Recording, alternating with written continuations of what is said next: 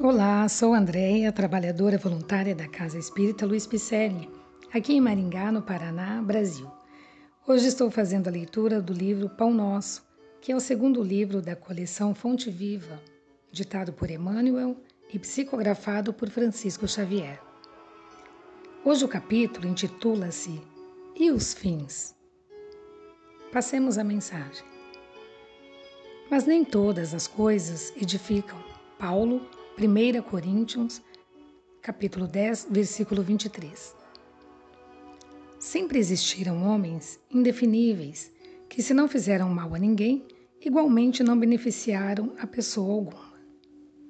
Examinadas nesse mesmo prisma, as coisas do caminho precisam interpretação sensata para que se não percam na inutilidade. É lícito ao homem dedicar-se à literatura ou aos negócios honestos do mundo e ninguém poderá contestar o caráter louvável dos que escolhem conscientemente a linha de ação individual no serviço útil. Entretanto, será justo conhecer os fins daquele que escreve ou os propósitos de quem negocia. De que valerá ao primeiro a produção de longas obras cheias de lavores verbais e de arroubos teóricos, se as suas palavras permanecem vazias de pensamento construtivo para o plano eterno da alma. Em que aproveitará o comerciante a fortuna imensa, conquistada através da operosidade do cálculo, quando vive estagnado nos cofres, aguardando os desvarios dos descendentes? Em ambas as situações, não se poderia dizer que tais homens cogitavam de realizações ilícitas. Todavia, perderam tempo precioso, esquecendo que as menores coisas trazem finalidade edificante. O trabalhador cônscio das responsabilidades que lhes competem não se desvia dos caminhos retos. Há muitas aflições e amargura nas oficinas do aperfeiçoamento terrestre, porque os seus servidores cuidam, antes de tudo, dos ganhos de ordem material, olvidando os fins a que se destinam.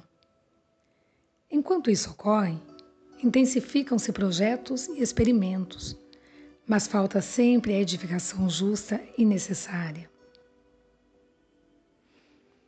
Bem, nossos podcasts são leituras de mensagens da doutrina espírita.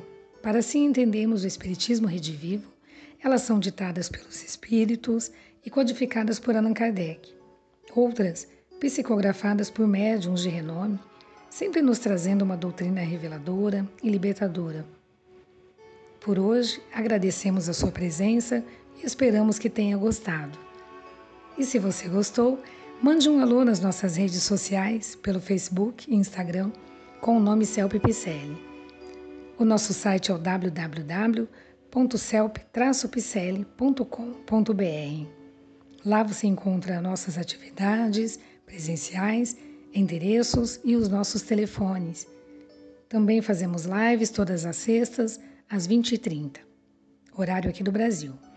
As lives são pelo Facebook da Celpe PCL e também estarão sendo transmitidas pelo youtube.com.br. Receba o nosso abraço e muito obrigada pela companhia.